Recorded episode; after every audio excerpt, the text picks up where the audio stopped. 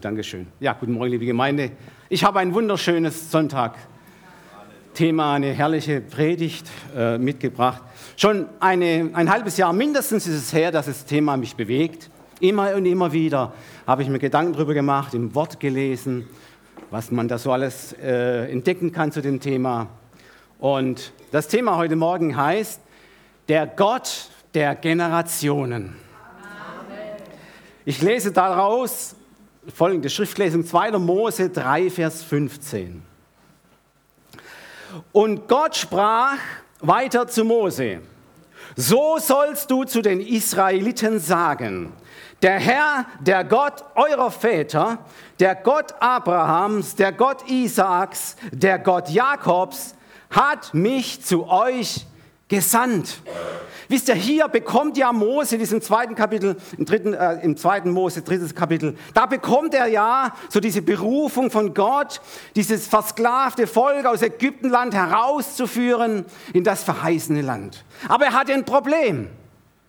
Er hat ein großes Problem. Ja, wie sollte denn dieses Volk, wie sollten diese Menschen darin erkennen, dass er von ihrem Gott gesandt ist und nicht von irgendeinem anderen? Götter gab es damals schon viele.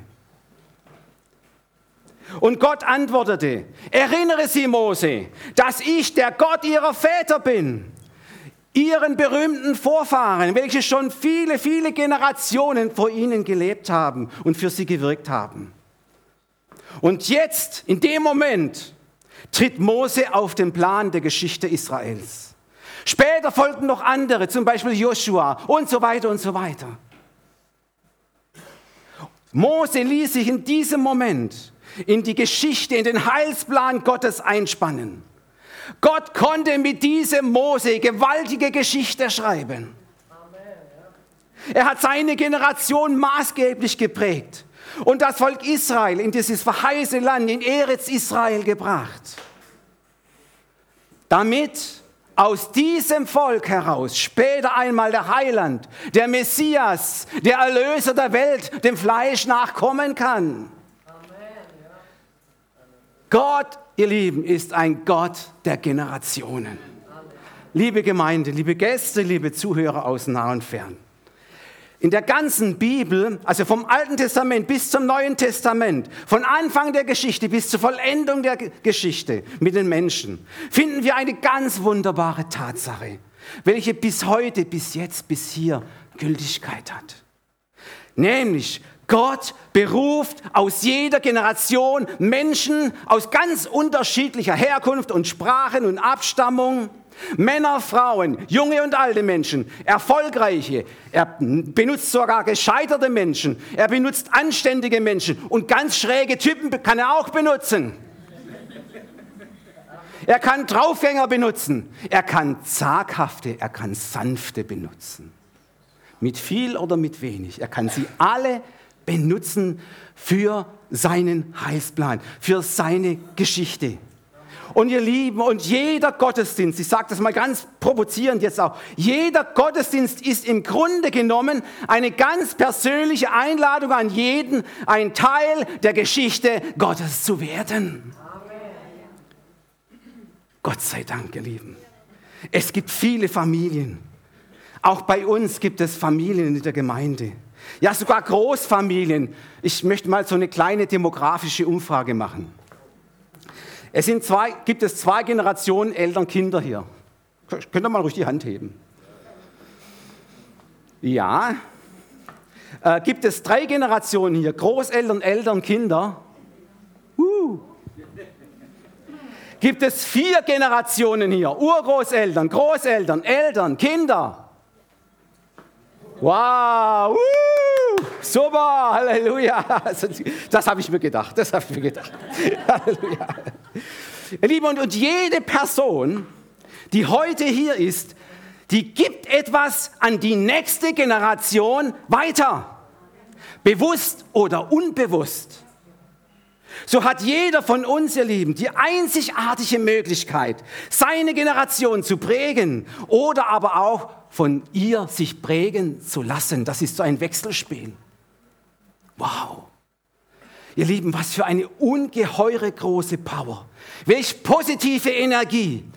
Und was für ein Segen für die nachfolgenden Generationen wird da freigesetzt, wenn jeder Einzelne hier, hier in der Liebe, in der Kraft des Heiligen Geistes sein Generationenumfeld prägt, es lebensbejahend stimmt, es positiv beeinflusst.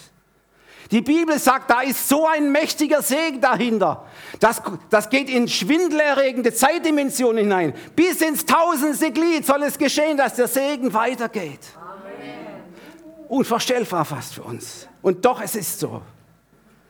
Schaut mal, in, äh, im Neuen Testament, interessant, erinnert Paulus einen seiner wichtigsten Mitarbeiter, diesen Timotheus, ähm, dass in ihm, da, da, hat, da schlummerte etwas schon von früher. Nämlich, er hatte ein, aus, ein aufrichtiger, er hatte einen überzeugenden Glauben mitbekommen. Sie ist ihm praktisch in die Wiege gelegt worden. 2. Timotheus 1, Vers 5, da schreibt er, denn ich erinnere mich sehr gerne, ist aus Hoffnung für alle, denn ich erinnere mich sehr gerne daran, wie aufrichtig und überzeugend dein Glaube ist. Genauso war es schon bei deiner Großmutter Louise und deiner Mutter Eunike also bis ins zweite und dritte Glied zurück. Ich weiß, dass dieser Glaube auch in dir weiter lebt. Was haben die getan, ihr Lieben, diese zwei Frauen, diese Großmutter, die Mutter? Sie werden sonst nirgends mehr im Neuen Testament erwähnt. Aber sie haben etwas ganz Entscheidendes und Segensreiches getan. Sie haben der nächsten und der übernächsten Generation etwas mitgegeben. Einen Glauben. Einen aufrichtigen Glauben. Und sie haben es in ihr Kind und in ihr Enkel hineingesehen, in dieses Herz, das er hatte. Und jeder von euch hat ein Herz. Und ihr Lieben, Eltern, Großeltern, lasst nicht nach, Samen auszustreuen in deine Generation, deine nachfolgende Generation. Nicht immer und sofort werdet ihr Früchte sehen. Aber eines Tages wird die Frucht aufgehen. Ich frage mich, wo da die Männer sind, nicht? Da wird nur die Mutter erwähnt und die Großmutter. Die waren wahrscheinlich in der Männerfreizeit. Ne? Auf jeden Fall, ihr Mütter und ihr Großmütter, tut dies an euren Enkeln und Kindern auch. Dann ist nämlich die Zukunft der nächsten Generation Gemeinde gesichert. Gesichert. Da werden dann welche aufstehen und deinen Job, meinen Job übernehmen, ja. Sie werden von Gott mit Gaben ausgerüstet und sie werden Gott dienen in gleicher Weise wie wir, vielleicht sogar noch viel, viel größer und viel mächtiger. Halleluja. Liebe Gemeinde, es gibt, es ist ein Fakt. Jeder hier gehört zu einer Generation. Jeder hier hat eine Generation vor sich und jeder hier kommt von einer Generation und jeder multipliziert sich in die nächste Generation. Das ist Fakt. Ihr Lieben, dass ich heute hier als Botschafter Christi hier stehen darf, hier vorne stehen darf, der Gemeinde das Evangelium verkünden darf, das ist kein Zufall. Das ist kein Zufall. Ich habe ja auch meine Familienvergangenheit. Äh, ich habe ja auch meinen Stammbaum. Meine Mutter zum Beispiel. Da waren wir, Uli, da waren wir noch ganz klein, da hat sie für uns schon gebetet. Sie war, sie war der, bei der Volksmission in Ödisheim, so ein kleines Hinterhofkirchlein. Wir waren ein paar Mal dabei, dann sind wir älter geworden, haben das Ganze ein bisschen belächelt, nicht? Wir waren ja junge Leute, wir konnten die ganze Welt umarmen, nicht? Was brauchen wir da? Einen Gott? Ne? Haben das Ganze ein bisschen belächelt. Wenn man älter wird, man wird man ein bisschen sentimental. Ist so. Vor manchen Predigten bin ich in das Grab gegangen, in den Friedhof, und habe gesagt, danke Mama, dass du für mich geglaubt hast. Amen. Halleluja. Sie, sie, konnte, sie, sie durfte die Frucht nicht mehr sehen. Im Himmel weiß sie es. Ja? Im Himmel weiß sie es. Wisst ihr, was dann passiert ist? Ich wurde errettet. Ich habe mich bekehrt. Dann kam es, glaube ich, du. Dann hat sich der Uli bekehrt. Dann hat sich die Ingrid bekehrt. Muss ich aufpassen, Chronologie. Dann hat sich meine Frau bekehrt. Äh, ja, vielleicht davor, kann auch sein davor. Entschuldigt, das ist schon ein bisschen Weile her. Ähm, meine Kinder haben sich bekehrt. Und sie erzählen ihren Kindern auch vom Glauben. Letzten Donnerstag waren wir bei meinem Sohn. Wir haben für das Hauskreisgebet, das machen wir so, und auch Lobpreis geübt. Und mitten darin war mein Enkel in so einer, in so Schaukel und, hat, hat, und wurde da sanft mit der Musik und den Gebeten da hin und her nicht so äh, gewogen. Ja? Lieben, so muss es sein und so soll es sein. Mitten in der Familie, mitten in der Gemeinde, mitten in der jetzigen Generation soll der Glauben weitergegeben werden. Halleluja. Jetzt kommt was Interessantes, schaut mal. Stammbäume. Stammbäume sind etwas sehr Wichtiges. Jeder von euch hat einen Familienstammbaum. Und es ist schon entscheidend, was davor in den vorigen Generationen alles geschehen ist. Ja? Also meine Frau hat auch einen Stammbaum, ihre ist aber viel, viel, viel größer. Väterlicherseits ist er so wie meiner, ganz normal, einfache Leute, Handwerker, Bauern und so weiter, ja? Sonntagschristen. Und äh, da ist schon im dritten, in dritten, äh, der dritten Generation vor ihr, die heißen schon wieder Baumann. So ist das im kleinen Dorf. Ne? So ist das im kleinen Dorf. Aber mütterlicherseits hat sie einen hochinteressanten Stammbaum. Da hat sich einer, der, der heute noch lebt, die Mühe gemacht, einen Stammbaum über viele hundert Jahre aufzuschreiben. Und mütterlicherseits kommt der Name Roll, also Mutter ist eingeborene Roll. Roll kommt von dem Namen, französischen Namen Rollet. Das waren also direkte Abkommen der Waldenser. Wer nicht weiß, wer die Waldenser sind, das ist ein aufrichtiges, gottesfürchtiges Volk, das wegen ihres Glaubens aus dem ehemaligen Piemont bei Savoyen vertrieben wurde von den Katholiken, weil sie zu biblisch waren. Und dann sind sie zu uns gekommen, Mitte des letzten, also äh, Mittelalter. Und später wurden sie auch weit, noch weiter vertrieben. Sie waren immer auf der Wanderschaft. Es war ausgehend des 17. Jahrhunderts, als sie nach Süddeutschland kamen, zu uns in unserem Bereich hier. Die Dörfer waren hier ausgebombt vom 30-jährigen Krieg, von der Pest. In Ödisheim gab es nur noch drei Einwohner. Und da kamen sie, haben alles wieder aufgebaut. Es gibt heute noch in Schönenberg ein Museum. Und darüber gibt es ein Emblem an der Türe. Das war, ihr, das war ihre Ausrichtung. Lux, luxet in tenebris. Das Licht leuchtet in der Finsternis. Und sie haben wesentlichen Anteil genommen. Sie sind ja Protestanten. Sie haben Anteil genommen an der Reformation. Sie waren also immer aktiv dabei. Da ist ein Segen geflossen. Und wenn man den Stammbaum meiner Frau anschaut, den es ja gibt über viele hundert Jahre, ihr Lieben, auffällig, da sind ganz viele gottesfürchtige Männer und Frauen drin in vielen geistlichen Diensten. Nicht um kein Zufall. Gott ist ein Gott der Generationen, ihr Lieben. Und in Matthäus 1 finden wir auch einen Stammbaum. Äh, interessant. Ja? Und dieser Stammbaum, ich erspare mal, es sind ganz viele Namen, die erspare ich euch jetzt. Ja? Aber der erste Satz ist schon mal gut. Dieses Buch, so fängt das Neue Testament an, dieses Buch berichtet die Geschichte von Jesus Christus. Und dann kommen, werden viele Männer und Frauen aus allen äh, davorliegenden Generationen aufgezählt.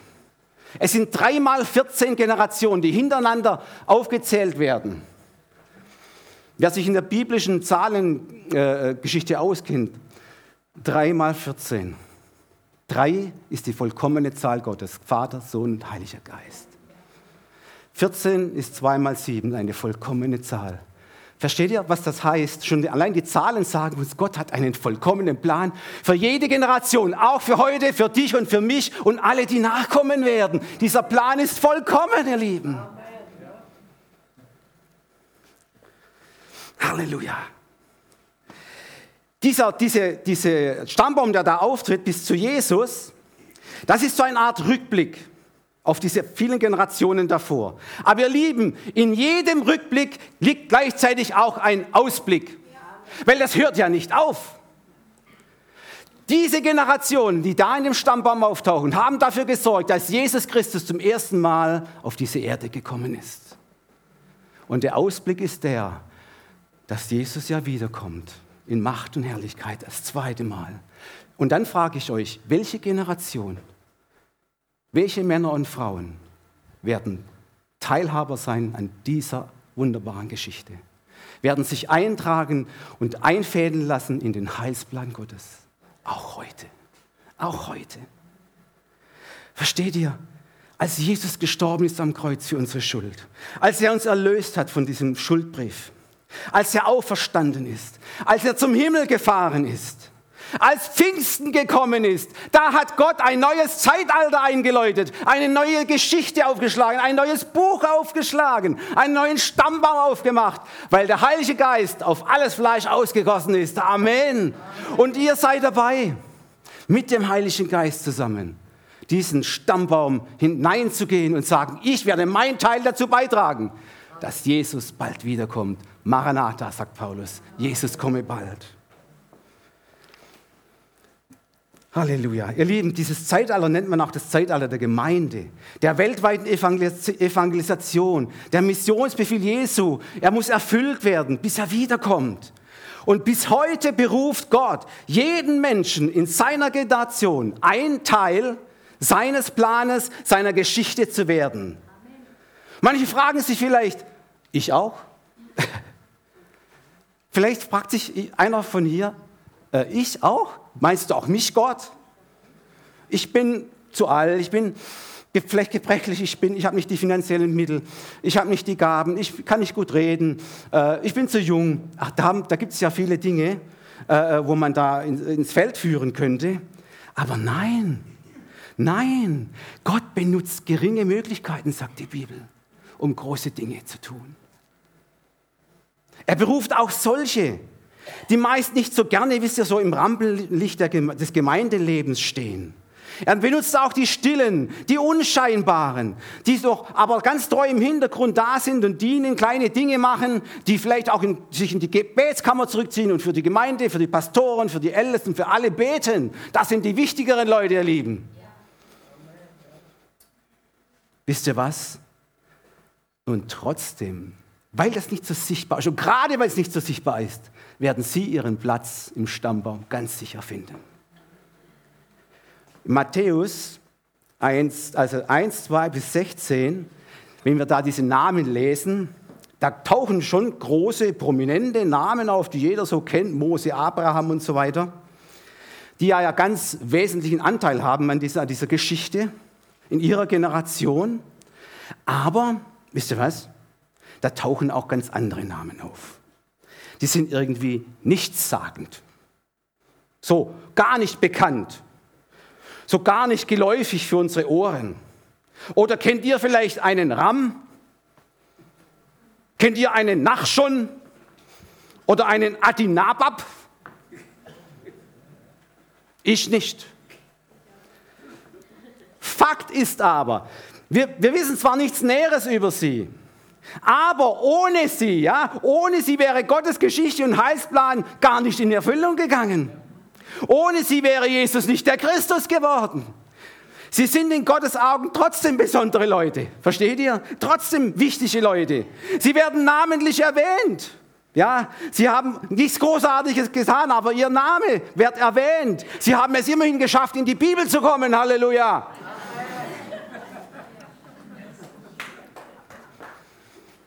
Schaffen wir das auch? ja. Gott sieht auf die kleinen Dinge. Da kam einmal zu Jesus eine Frau und hat, und hat äh, äh, mit, ihrem, mit Öl seine, seine Beine benetzt. Die Jünger haben gesagt, die Jünger haben gleich gesagt, schaff die da mal weg, was machen die da für dummes Zeug? Und Jesus sagt zu ihr, gib dir ein Zeugnis. Sie hat es getan für mein Begräbnis. Und überall, wo das Evangelium verkündigt wird, wird man diese Tat lesen und hören. Eine kleine Sache, aber groß in der Wirkung. Sogar, da steht es, ein Glas Wasser, das gereicht wird, ein kleines Ding, ist Gott bekannt. Danke dafür übrigens. So. Die Unscheinbaren die, die, wo nicht so nach vorne stehen, die liebt Gott auch, die benutzt Gott auch. Ihr Lieben, vielleicht bist du eine eher unscheinbare Person hier bei uns, welche dein, seinen Dienst oder den Dienst nicht so groß nach vorne bringt, in kleinen Dingen aber ganz treu ist, viel betet für uns. Vielleicht nimmst du dich nicht, nicht immer, wird man nicht immer so richtig deiner, deinen, deinen Taten und so gewahr. Vielleicht wirst du auch nicht immer gelobt dafür werden. Dann seid ihr aber einer Sache gewiss. Niemand ist so unscheinbar, als dass es für Gott nicht sichtbar wäre. Er sieht in das Verborgene, sagt die Schrift, und erkennt deinen Namen und erkennt deine Treue. Okay, was sagt jetzt die Bibel in seinem, in ihrem, mit dem Wort zu diesem Miteinander der Generationen? Das ist ja alles ein bisschen nicht, nicht so einfach. Ne? Äh, da gibt es unterschiedliche äh, äh, äh ganz unterschiedliche Einstellungen bei den, einigen, bei den Generationen. Die Antwort ist die, Gott macht mit jeder Generation seine Geschichte. Egal, ob er jung oder, oder zu den Älteren gehört, zur älteren Generation, ganz jung ist oder ganz alt ist, egal, es ist völlig wurscht. Die Botschaft geht an alle Generationen. So lesen wir in 1. Johannes 2, 13 bis 14 was Wunderbares. Da heißt es, ich schreibe euch, also Johannes, euch Vätern, denn ihr kennt den, der von Anfang an ist. Ich schreibe euch jungen Männern, denn ihr habt den Bösen überwunden. Ich habe euch Kindern geschrieben, denn ihr kennt den Vater. Ich habe euch Vätern geschrieben, denn ihr kennt den, der von Anfang an ist. Ich habe euch jungen Männern geschrieben, denn ihr seid stark. Huhu. Und das Wort Gottes bleibt in euch. Und ihr habt den Bösen überwunden. Halleluja. Wisst ihr, Johannes spricht hier von Zwei Personengruppen, von den Älteren, von den Vätern. Er spricht von den Jüngeren, sogar von den Kindern, den jungen Männern. Was ist mit den Älteren hier in der Gemeinde? Wie sieht Gott die Ältere? Ihr lieben Abraham und Mose, das waren ja schon ganz schön betagte Männer, nicht? Als es bei ihnen erst so richtig losging, stimmt's? Gott durfte mit älteren Menschen schon damals neue, wunderbare Wege gehen. Aber nun ist es ja so, ihr Lieben, und ich denke, die Älteren unter uns stimmen mit mir überein. Ab einem etwas fortgeschrittenen Alter mag man keine großen Veränderungen mehr. Man hat 40, 45 Jahre gearbeitet und das reicht. Und das spürt man in den Knochen. Man scheut da eine komplette neue Lebensausrichtung, weil das ja auch so anstrengend und stressig ist habe was Interessantes gesehen. Vor ein paar Tagen ähm, kam eine Doku, eine Filmdoku im Fernsehen. Das Thema hieß ähm, Männer in Rente. Und was jetzt? War sehr interessant. Wisst ihr, ich befinde mich ja auf der Zielgerade zur Rente. Ja, sehr interessiert äh, zugehört und zugeschaut. Die Situation, die haben also fünf Männer begleitet an ihren letzten Arbeitstagen in der, im Geschäft, ja, denn alle in irgendeine Arbeit egal welche. Und haben sie begleitet und sind auch in die Familie gegangen äh, und auch später nochmal begleitet, fünf Jahre später nochmal gekommen. Ja, was hat sich jetzt getan bei euch Männern? Ja, ihr seid jetzt schon eine Weile in Rente. Ne? Sie hatten einen ähnlichen Familienstand auch. Ja? Äh, die waren alle verheiratet und seltsamerweise waren die alle mit jüngeren Frauen verheiratet, die noch berufstätig sind. Entspricht genau meiner Situation. Also habe ich genau hingeschaut. Wisst ihr, und die Männer, als sie interviewt wurden da in, ihrem Betrieb, kurz vor der Rente, ja, ich freue mich auf die Ruhe. Ich freue mich mal, den Tag so auf mich zukommen zu lassen, ohne dass er durchstrukturiert ist von jemand anderem. Dass ich selber mein eigener Herr bin. Dass ich tun lassen kann, was ich will. Dass ich die Füße hochlegen kann, schon vormittags, ne? und, und, und ein Buch lesen. Da haben sie sich alle drauf gefreut. Aber wie gesagt, die waren mit jüngeren Frauen verheiratet. Und das war das Problem. Da steht ja, da war nichts mit Ruhe. Es wurde ein Unruhestand aus dem Ruhestand. Da lagen morgens, also die Frauen gingen alle zur Arbeit, morgens lagen Zettel auf dem Tisch. Das und das und das. Einkaufen, kochen, Rasenmähen, Mülleimer raustragen und so weiter.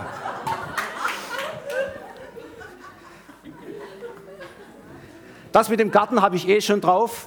Kochen kann ich auch schon. Aber da kommen noch andere Dinge auf mich zu. die wollten auch alle in Urlaub gehen und die Welt bereisen. Und die Männer saßen so da in ihrem Ruhestand und, oh je, schon wieder los. Und, boah. Wisst ihr, ich habe mir so überlegt, aber spaßeshalber, wie gesagt, spaßeshalber. Was wäre, wenn Gott zu mir in meiner Situation so in der Rente sagt, du gehst jetzt nach Nuuk, das ist eine Stadt in Ostgrönland, und predigst den Eskimos das Evangelium. Aber wie gesagt, das ist jetzt nur, ja. Uff. Uff. Dort ist es zehn Monate Winter und zwei Monate Spätherbst. Da will doch keiner hin im Alter. Da will man es doch warm haben und kuschelig. Ne? Es ist doch so. Aber nicht so, versteht ihr? Und da, da muss man den Hut nehmen vor diesem Mose und vor diesem, vor diesem, vor diesem, vor diesem Abraham dass sie noch einmal radikal ihr Leben haben umkrempeln lassen und dahin gegangen sind, wo Gott ihnen gezeigt hat. Wow, muss ich sagen. Wow. Und was für ein Glauben dahinter steht, ein Gottes Verheißungen. Auch in diesem, diesem, hohen Alter hat Gott noch mit ihnen tolle neue Dinge tun können. Das Neue Testament zeigt uns auch ältere Menschen, mit denen Gott Geschichte geschrieben hat. Diesen, diesen Zacharias, den Priester, Elisabeth, Hannah, Simeon. Versteht ihr? Sie vertrauten Gott in ihrem hohen Alter, dass er auch mit ihnen und für ihre Generation noch große Dinge vorhat und sie zum Segen bestimmt hat. Halleluja! Und genau so, und genau so lesen wir in der Bibel, aber auch von sehr jungen Menschen. Im Alten Testament hören wir von Josef, sehr jung, Samuel, sehr junge Berufung, Saul, David, Esther, Daniel, alles sehr junge Berufung. Sehr junge Menschen. Im Neuen Testament lesen wir von Maria, die war, die war gerade mal äh, im Teenageralter wahrscheinlich, oder eine sehr junge Frau. Und wir lesen auch von unserem Timotheus, der auch sehr jung war. Sie waren alle sehr jung und trotzdem von Gott für diese großen Aufgaben und eine hohe Verantwortung wurden sie auserwählt und beauftragt. Und dieser Timotheus ist ein beredtes Beispiel. Da steht in 1 Timotheus 4, Vers 12. Und jetzt passt auf, wenn du mal einen jungen Mitarbeiter vor dir hast, der dir sagt, wo es lang geht. Niemand verachte dich wegen deiner Jugend. Du aber sei den Gläubigen ein Vorbild. Bleibe im Wort, im Wandel, in der Liebe, im Glauben und in deiner ganzen Gesinnung. Liebe Gemeinde, ist euch eigentlich bewusst, auch die Älteren können von den Jüngeren profitieren. Sie können von den Jüngeren etwas lernen. Ja, sie können sogar ihre Vorbilder sein. Ganz aktuelles Beispiel, ganz praktisch. Ich, hab, Elke, ich, ich liebe auch praktische Dinge. Wenn der Glauben in die Praxis kommt. Ich habe vor einem Jahr in meinem Hauskreis gesagt, Leute, ich bin jetzt 62. Ich möchte mittelfristig den Stab abgeben der Leitung.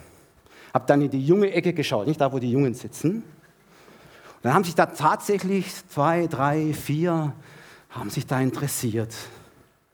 Und dann vor ein paar Monaten haben sie zu mir gesagt, Frank, komm, wir gehen da und dorthin, wir wollen äh, miteinander eine Besprechung machen, wie der Hauskreis weitergeht. Ich habe gedacht, na gut, okay, vielleicht wollen Sie, vielleicht wollen Sie einen Punkt ändern. Nein, ich, ich, ich traute meinen Ohren nicht. Sie haben mein ganzes geliebtes Hauskreiskonzept auf den Kopf gestellt. Zeitlich alles anders, vom Ablauf alles anders. Versteht ihr? Und aber was sie da, ich habe gedacht, okay, ihr habt hehre Ziele, ihr habt große Ziele. Sie haben gesagt, wir treffen uns vorher zum Gebet. Wir treffen uns vorher zum Lobpreis üben. Wir wollen da richtig drauf eingestimmt sein. Und das muss dann eben einfach alles nach vorne geschoben werden, zeitlich. Also kurz nach, nach Feierabend treffen sie sich zum Gebet, zum Singen, zum Einstimmen, Gitarre spielen. Und mich bin ich auch eingeladen. Da steht ja, ich komme nach Hause, ziemlich kaputt, die Knochen tun weh von der Arbeit. Die kommen nach Hause und haben noch Power und Kraft, um das alles zu tun. Johannes hat geschrieben, die jungen Männer haben Kraft. Dann sollen sie auch nach vorne stehen. Und dann dürfen wir uns auch unterordnen als Ältere. Und ich staune. Ihr Lieben, ich staune, diese jungen Männer, die können beten, da werde ich schon blass die können lehren, da denke ich, wow, die sind aber ganz schön weit. Und sie treffen sich oft hier zum Nachtgebet, stundenlang. Die haben auch einen schwierigen Tag hinter sich. Versteht ihr? Stundenlang beten sie für den Hauskreis, für die Gemeinde, für alles. Sie sind mir zum Vorbild geworden. Sie sind um einiges jünger, eine Generation jünger wie ich, aber sie sind mir zum Vorbild geworden in vielen Dingen. Und so, ihr Lieben, muss es sein. Und so darf es sein in der Gemeinde. Generationen, bestehende Generationen, da gibt es oft Konflikte und Spannungen. Das scheint irgendwie manchmal nicht so richtig zusammenzupassen, ja. Aber doch sagt Gott selbst, zu dem wir ja auch, jung und alt, egal wie alt wir sind, aber lieber Vater sagen dürfen, er hat eine klare Vision vom Miteinander der Generationen in der Gemeinde, von jung und alt. Ihr Lieben, es ist eine der schönsten, für mich auf jeden Fall, weiß nicht, wie es dir geht, als, als Vater, es ist eine der schönsten Verheißungen Gottes für dieses Spannungsfeld der Generation, dieses Miteinander in den Familien und somit auch für die Gemeinde, weil sie ja auch die, eine Familie ist. Es ist eine der schönsten Verheißungen. Sie steht an einer entscheidenden Stelle der Bibel. In dem letzten Vers im, Letz-, im Alten Testament, der letzte Vers, wo der Übergang ist zum Neuen Testament, in die neue Geschichte Gottes. Da steht eine wunderbare Verheißung. Maleachi spricht sie aus. Es wird ein Heilsbringer kommen. Der soll das Herz der Väter bekehren zu den Söhnen und das Herz der Söhne zu ihren Vätern. Das steht in Malachi 3, Vers 24.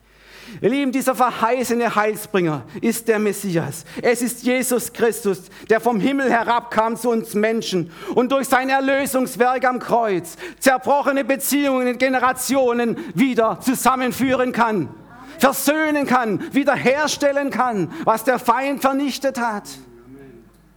Unter seiner Leitung und Führung dürfen Familien erleben, wie sie wieder zusammenkommen, zerstrittene Parteien wieder zusammenkommen unter dem Frieden Gottes in Christus Jesus. Und so will Gott die Generationen neu miteinander verbinden. In der Großfamilie der Gemeinde natürlich auch. Er will sie zusammenstellen, sodass wir alle füreinander da sind und einander dienen können. Ihr lieben Kinder Gottes, der Familie, der Gemeinde, Missionswerk Strahlen der Freude. Wir dürfen und müssen erkennen, was uns alle verbindet und zu einer wunderbaren Einheit macht. Junge wie Alte, Kinder, Teenies, Jugendliche, Erwachsene, Senioren, Senioren. Wir alle sind in Gottes Gemeinde berufen. Wir sind alle seine Kinder, sagt die Schrift. In uns lebt sein Geist, in uns allen wirkt seine Kraft und Liebe. Wir haben dieselbe Hoffnung, dasselbe Ziel, denselben Herrn, Erretter und Erlöser, denselben Gott als Vater und denselben Glauben. Ist das nicht viel mehr Verbindendes als Trennendes? Bei aller Unterschiedlichkeit im Musikgeschmack, im Kleidungsstil, in der Denkweise, in der Freizeitgestaltung haben wir doch so viel Entscheidendes gemeinsam erleben. Wir dürfen miteinander Gemeinde und Gottes Reich bauen. Wir dürfen uns einreihen in den Stammbaum seiner Geschichte. Und wir dürfen den Staffelstab des Evangeliums an die nächste Generation weitergeben. Und dein Name wird in diesem Stammbaum der Geschichte Gottes auftauchen. Er wird geschrieben sein, er wird erwähnt werden. Die Bibel sagt, es, werden, es gibt Bücher im Himmel. Bücher, wo dein Name drin ist, ein Lebensbuch. Da wirst du auftauchen, du wirst dich einmal wundern im Himmel. Da wirst du auftauchen. Da bist du auf der besten Seite. Es steht dein Name drin, wie in dem Stammbaum von Jesus. Weil du mitgebaut, mitgedient hast, egal wie alt, wie jung, was du alles kannst oder nicht kannst. Du hast mitgemacht mit den Dingen, die Gott dir gegeben hat, wenn es auch kleine Dinge sind. Du wirst bei Gott in seiner Bibel im Himmel, dein Name wird auftauchen. Das ist was Erhabenes, das ist was Schönes. Stell einmal vor, du tauchst, dein Name taucht morgen in einer der größten Tageszeitungen der Welt auf. Ganz vorne auf der Titelseite. Stellt euch mal vor, da steht ganz dick, Skandal. Doppelpunkt. Frank Baumann hat am Sonntagmorgen der Predigt sein Zeitlimit um zehn Minuten überschritten. Ist mir egal, Hauptsache ich tauche in dem Buch des Lebens auf, versteht? Das ist mir völlig wurscht. Aber weil Gott ein Gott der Ordnung ist und weil Edmund das auch so will, werde ich heute frühzeitig aufhören. Halleluja. Halleluja. Halleluja. Seid ihr erbaut? Vielleicht ist auch jemand hier, das Lobpreisteam kann nach vorne kommen.